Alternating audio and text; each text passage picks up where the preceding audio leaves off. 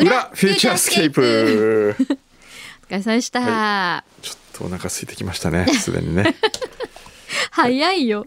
もう来週のこと考えたらちょっと想像しただけでねそわそわしてきた。大変ですよ皆さん、ええ。来週なんとまあ、くんのさんお休みはい。でいつもピンチヒッターの方来てくださるんですけど、はい。こんなことが実現するのか。すごいいやー困ったね。クリス智子さんがえ来てくださる。ことになりまし本妻と愛人がどんな話をするのか、た 本当に楽しみこれ、ええ。私も聞いてびっくりしましたもん。こういうのですかね。僕のことには一切触れないなんかねこう嫌なのがね、うん。答え合わせみたいのされるのが嫌です こういうとこあるよね。ああある。あるあるある。私こういうことがあったの。でえー、私こうだったとか、ねえ。とか言って。ええ。そのまんま話させていい。やいやいやいやいやそれ怖い。いやだって、えお休みするんでしょ？何も文句は言えませんよこれは。もう全部こちらのね。手のひら。の上で。いやいやでもね、ええ。私本当にはい。クリスさんが、はい。あの OK してくださると思ってなくて、はい。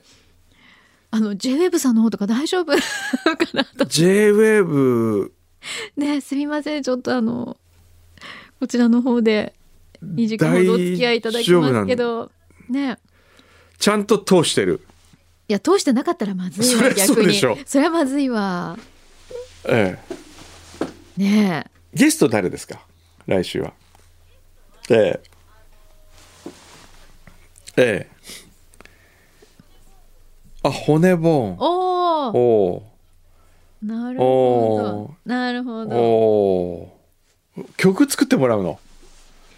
おーええ。多分私とクリス智子さんとの会話を全部、ええ。えー歌にするってことですよね。ねじゃあ,、あの僕の還暦のテーマ作ってくれないですかね？いいねいいね。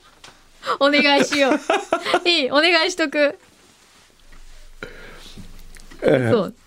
そうね。えいや小小山君でのオマージュを込めて私の後輩骨ボー。ンエミリーさんにいや魂込めて作っていただきましょうか。本当に。気になる？気になる。っていうかね それ聞いた時にね、出発を一日遅らそうかと思った。それ休む意味ないじゃないですか、で実はいやそそうなんですよ。来ればいいじゃん。あのえっと今ロンドンはい。ロンドンマラケシュっていうところに行くんですよ。はい。それでえクリス智子さん来んだったらマジにうん。サプライズでうんゲストとして来ようかなと思って。でそれもあり出発をはい。28日にずらしはい。それで、えー最初28日にずらすとですね、はい。JAL が新しい飛行機を飛ばすんですよ。新型機種、はい。最新式。はい。でそれはニューヨーク線なんですけど、はい。ニューヨーク経由でロンドンに行くっていうのを そこまでして、それで、そしたらいいなと思ってはいはい。いろいろやりくりをしたんですけど、はい。ダメでしたね。あー残念ですね、まあでも確かにあのー、3人でえラジオをやるっていうのも、ええ。なかなかもうな新いですからね、ええ。これ。え、新しいとうん。思いますよ。いいと思うんですけど、はい。まあ今回に関してはまあ2人だけでええ、二人だけ。2人だけでね、ええあ、また今クリスモーさんから LINE が来ました。さっきのエンディングを聞いてたらしく、つまりいろいろ話していいという振りですね。イヒヒヒヒってきたんです。で上がるわ「えっ?」ていうスタンプを返したらですね、はいとことん楽しもうとスタンプが来てイエーイ最後に間に合うようにメッセージを送ろうと思ったんですが移動中でできず、来週はお任せください。ご心配なくギリギリ気をつけます。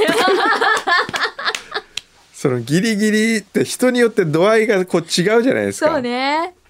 クリス智子さんのギリギリを見せてもらいましょう、ええ来週。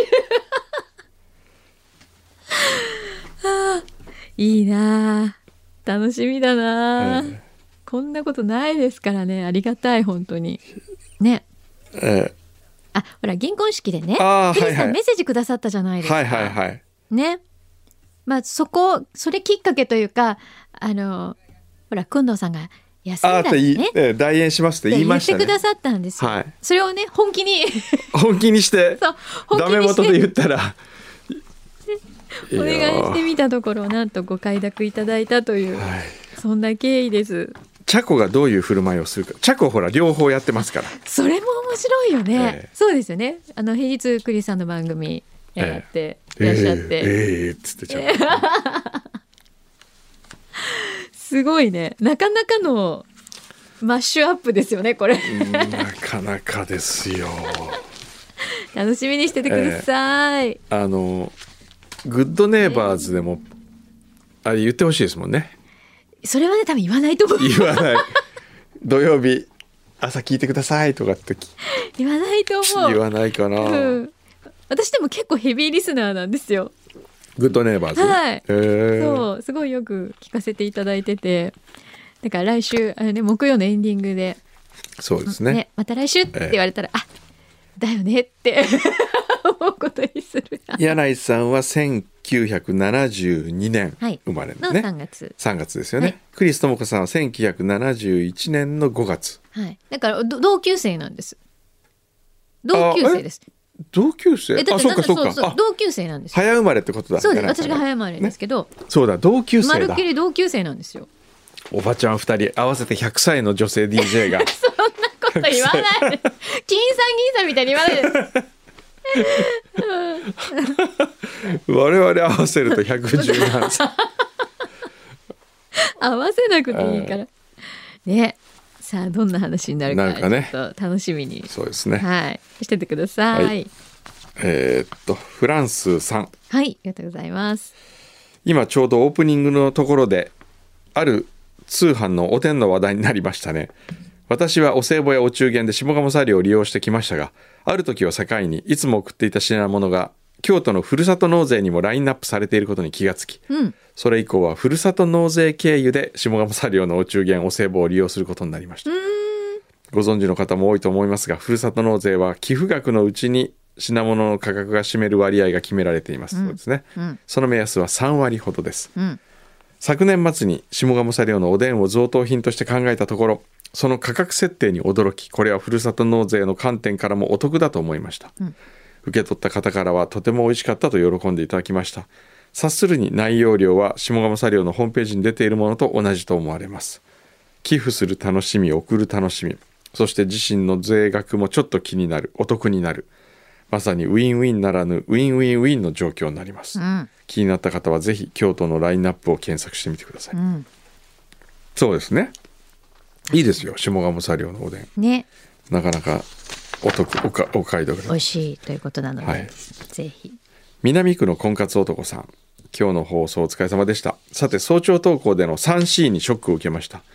今月から結婚相談所に入会して書類手続き中なのですが自己紹介欄にカレーをスパイスから作れるを載せようと思っております お二人はこれについてどう思われますでしょうか？趣味はカレーとラジオ投稿にしようと思っております。いいじゃん。でもさっきモテるって話だったもんね。ねえ。いいんじゃないですかね。そただねラジオ投稿はやめた方がいいと思うね。なんで？うわなんかこの人ラジオばっかり聞いてるとつまんなさそうって思われるかもえなんで？もしかしたら、えなんか私もラジオ好きです。こんな番組聞いてるんです。投稿って書かずにじゃあラジオ。ラジオうんラジオ好きはいいけどねラジオ投稿って書かない方がいいような気がするね、わかった。えじゃあラジオって書いてみてください。それだったら別に。えいいですね。だからスパイスからのカレー作り。うん。ラジオ。ラジそして小旅行。オ小旅行ね。小旅行。感じのい面接でい小。感じのいい小旅も行ね。うとりあえず小さいつけとけば感じよくなるんですよ。小。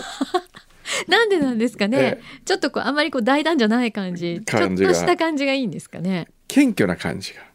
なるほど。ラジオ小投稿 ラジオ小投稿 どんなサイズがあるんかいみたいな。ね。そうね、はい。うん、大滝病一さんラジオネーム。あごめんなさい。病一じゃない。B1 びっくりした。大滝 B1 さんでした、病一ってなんだ。えー、くんどうさん柳井さんはさみさんをはじめスタッフの皆さん毎回楽しい放送ありがとうございます。ありがとうございます。他局で申し訳ないのですが先週 NHK ラジオのラジオ深夜便をラジルラジルで聞きました、ん。聞いていてくんどうさんのお相手のアナウンサーの村上里和さんが気になりました、ん。くんどうさんを小山さんと呼ぶのも新鮮でした、ん。ラジオ深夜便のアンカーはベテランアナウンサーという勝手なイメージを持っていますが村上里和さんはどのような方なのでしょうか、ラジオ深夜便を聞いて以来とても気になっております。うんうん。あの村上里和さんは、はいえーあと34年で定年退職ぐらいの方ですかね。そうなんですね、えはいはい。で昔えーっとあそこいましたね。旭川放送局にいまして。そうなんですね、はい。でちょっと僕あのご主人とも知り合いだったりしてですね。一緒にご飯を旭川で食べたことあります。あそうですすっかごいあの感じのいい、はいえー柔らかい感じの、はいえーちょっとポワーンとしてるキャラですね。あのプロフィールを拝見すると、ええ好きな食べ物はパンだそうです。パンですか？パンが大好き。パンとお菓子の食べ歩きがお好きだそうですよ。うん。そうかもしれないクですね。ラシックバレエをご覧になったり。ああクラシックバレエする方じゃなくて見る方ね。うん。あえーあそんな感じですね。ええ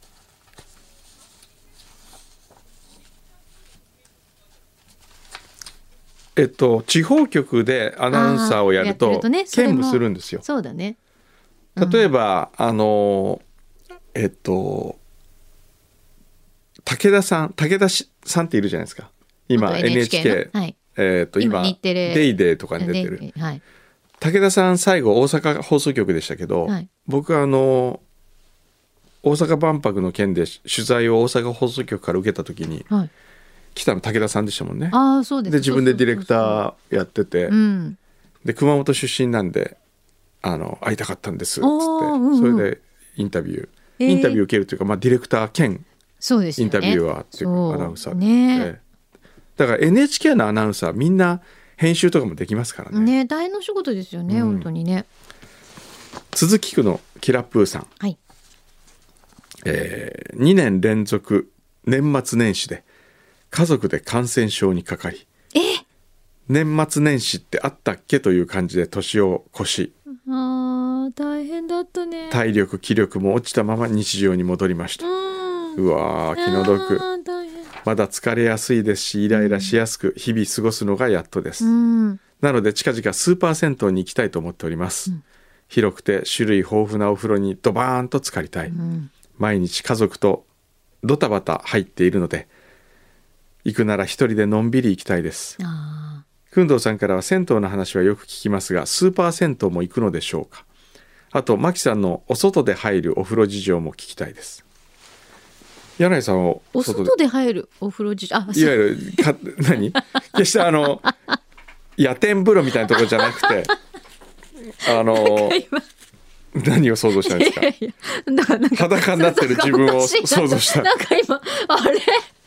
私そんなことしたっけなと思って今。いやそういうわけじゃなくてほら温泉どこ行きますとか。そう、いうこと、ええ、家の風呂以外の話を聞きたいってことですよ。ごめんなさい。工藤さんスーパー銭湯は？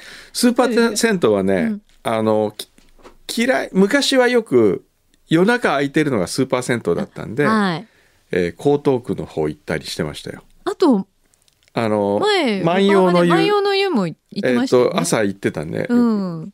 でも熊本の、はい。えーユラックスってとこありましてはい。これはまあスーパー銭湯みたいなとこでユラックスがうん。サウサウナーたちの、うん。まあ日本全国の中でも有名な聖地の一つなんですよ。へえで水風呂がうん。すごい深くて深い。深い。一番深いところは180センチぐらいかもしれないですね。泳がなきゃいけない泳がなきゃいけないぐらい。それぐらい深い。熊本はあの天地下水が豊富ですから、はい。ブワーってこう地下水が上からそれが気持ちいいんですよ。あとあの熱波師がいてはい。こう熱波を送る。はい熱波師がいて、はい。定期的にやってきて熱波を送るっていう。へえユラックスっていうねあじゃあちょっと熊本行った時はちょっと覚えといた方がいいかもしれない、はい、柳井さんどうですか、私はもっぱらあまり銭湯に行く機会って今ないんですけど、え昔でもよくあの日帰り温泉とかによく行くのが好きでえ、はい。あのとにかくもう露天風呂を探しええ。回って、結構静岡の方に行ったりとおか、ーはい。静岡だと、えっと、堂ヶ島温泉とかああいうところはえ本当海目の前で。え、堂ヶ島温泉、はい、なんかもう断崖絶壁なんですよ。へえ。そこにあの温泉だけちょっとこう岩場にあって。はいで船とかポーンって通ってるところをこっちはちょっとこう裸でえー。ポンポンでみんな「はーい」とか言う、ー。あんまり遠いから見えないんですけどあとか言ってみたり。ーそれいいですね。そう。あとこの前ね高知にちょっと出張に行ったんですけどお高知空港龍馬空港かうらん。一番近いビジネスホテルがあるんですね。はい。で空港から近い一番近いいビジネスホテルおって言っても車で10分ぐらい分かった。あるのかな。滑走路が見える違う。見えないんですよ。見えないんですけど、ええ。本当に古い、えもうなんだろうすごいこじんまりしたビジネスホテルなんですけど、はい。そこの露天風呂が最高でした。え、なんで、こんなところにっていうぐらい、ええ、上を飛行機が通っていや飛行機通らないけどお湯が最高にいいおあのお湯でした。へえ。だからこんなビジネスホテルにもこんないい露天風呂よ温泉ついてるんだと思ってえびっくりしましたね。えへえ、うん。はい。今週ねあの今週というか先週温湯っていうはい。湯道百選にも入れたはい。湯道文化賞を去年受賞した公共浴場があるんですよ。はい。それは場所は山口県のはい。長門湯本温泉というところ、はい。あなんかこの前言ってましたね。ええ。うん。でそこであの湯道教室っていうのをやったんですよ。うーん地元の子供たちを集めてはい。湯道とは何かっていうのを教えるっていう、へえであの温湯ってそもそもはい。お寺が所有している敷地の中にあるんですよ。町の真ん中なんですけど地権者はお寺なんですよ。大寧寺というその近所のお寺で。うん。で住吉大社っていう神社がちょっと離れたところにあって、うん。この温湯の始まりよくほら温泉ってうん。詐欺が傷を癒したとか、うんうん。つる鶴がなんか羽を休めてみたいな、うん。猿も入るしね。入るしとか 狐がなんとかとかありますけど、はい。温湯はえっ、と住吉の神様をはい。大寧寺の住職が助けた。はい。なんか困っているところ、うん。そしたら神様がそのご恩返しとしてここに温泉をうん。わきこう杖でやったらそこに温泉が湧いたみたいなそういううん。あの伝説があるんですよ、うん逸話があって。うんはだから温湯って言うんですけど、え。でそこで子供たちその地元の小学生集めてはい。湯道とは何かっていうのを授業やったんですよ。はい。でうちの木の恵美がその先生をやって「うん。皆さんこんにちは」とかっつって、うん。皆さんはお風呂はあ湯道ではお風呂はなんとかの場所という考え方をしていますとかっつって、うん。皆さんお風呂は何の場所だと思いますか、うん。で答えは「ありがとう」の場所、はい。でその前にじゃあ皆さんはお風呂をお風呂は誰のおかげだと思いますか？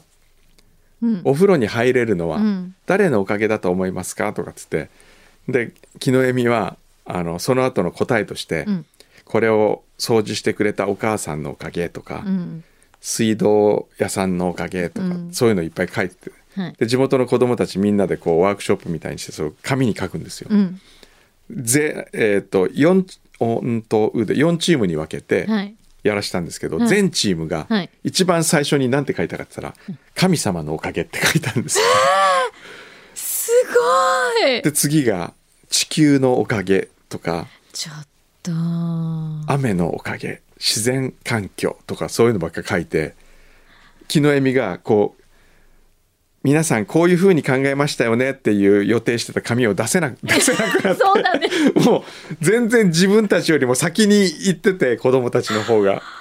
あなんて素敵な。素敵な子供たちです子よ。っていうかねやっぱりああいう地元でうん。常日頃からそういうのを教わってるらしいんですよね。なるほどね。でああいう大事だね。大事だ。教育って大事だなと思ったんですよ。教育ってそういうことですね。そなんか教室でなんかそうやって答えは何っていう話じゃなくてじゃないんですよ。ふ日常すっごいお腹鳴ってますけど。お腹は おお腹が鳴るのはなんで？なんで？お腹が空いたからそれは。神様が工藤さんをこの世にね えこう送り込んえ、でそうこれ長さんが言ってる。生活蝶長の皆様がね。ちょっとそろそろ長いんじゃないの？もうそろそろ今日帰んないとあ新幹線間に合わないよとかっつって。今日新幹線乗るんですか？乗りますけど。ええ、でそれがね、うん、なんとニュースになったんですよ。へえ。でニュースになってあれちょっとえーっとねテレビ地元局のニュース？テレビ局山口放送かなんかの、うんあのニュースになりまして。へえ。どっかでねニュースになってたあったんだけどな。それはテこれがねレビで放送されたってことテレビで放送されるんだけど何が面白いかっていうと、うん。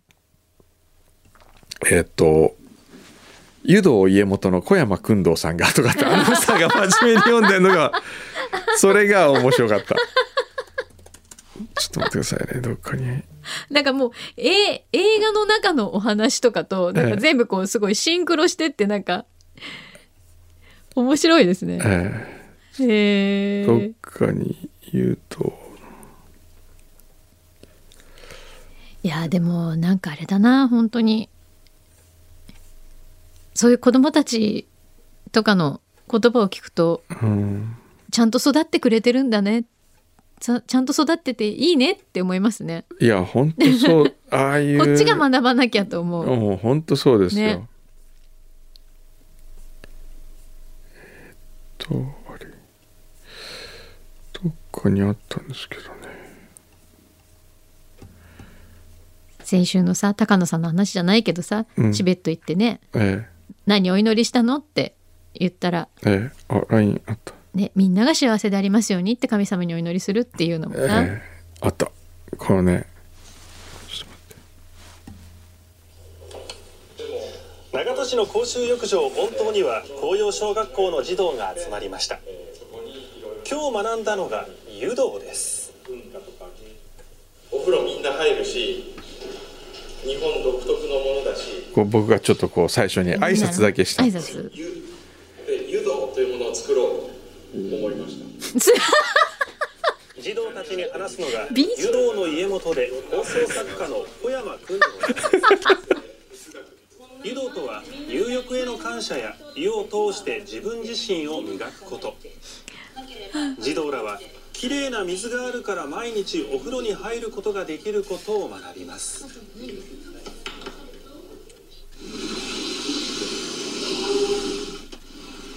話を聞いた後は身をもって湯道を体感するために温湯へ。授業で学んだ入浴への感謝のためお湯の中で合唱をしながら温泉を堪能しました。ちょっとぬるくて入りやすい温度なので気持ちいいです。こうやって入れるのもえーっ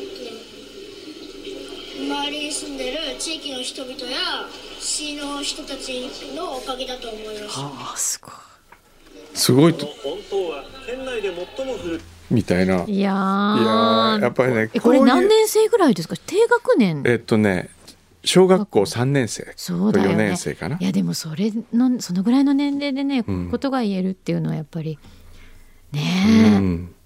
環境とか大事ですね。環境。ねこの辺のだ地域の皆さんもすごくいい方ばかりなんでしょうねきっとね。そうですよね。ん。そう思いますよね。子供が育ってるって。うんさあちょっと待ってください。ねえー、今日嵐のようにお腹が鳴ってる。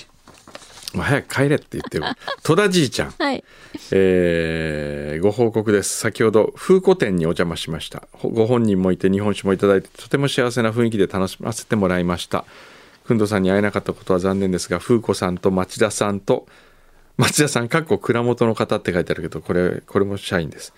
工藤さんにまつわる話をたくさん聞けてますますファンになりました。夜のりまたお邪魔しますので今度はぜひ乾杯したいです一緒に。これねあの、ね。夜のりっていうはい。オレンジの1階のスペース、はいはい。夜のりを作る愛でありたいというそのうちの社税をうん。縮めた夜のりという店をはい。カウンターカウンターだけのお店やっててね。うん。そこにいらっしゃったんですね。そこに来ていただいたみたいですねうん。戸田じいちゃんに。で今風子店をやってます。風子ってのは風子ちゃんというね。あれ風子の上の名前忘れたけど。あれ？そういう、まあ、風子のね。風子の個展をやってます。風子の個展をやってるそうです。あと日本酒町田さんという日本酒好きのはい。女性がいて。はい。彼女が仕込んだ日本酒を飲みながら風子の作品を見て。っなるほど。ていうねそういうやつ。まあそそんな感じですかね。ちょっともうお腹鳴りすぎて今日は。そうですね じゃあ来週はええ。ロンドンはいマラケシュ。マラケシュ行ってまいりますので、はい、おじいさんは山石ばかりに行ってる間におばあさんたちはですね 内緒話をするわけですよ。めっちゃなってる。行ってらっしゃい、はい行ってきます。来週お楽しみに、はい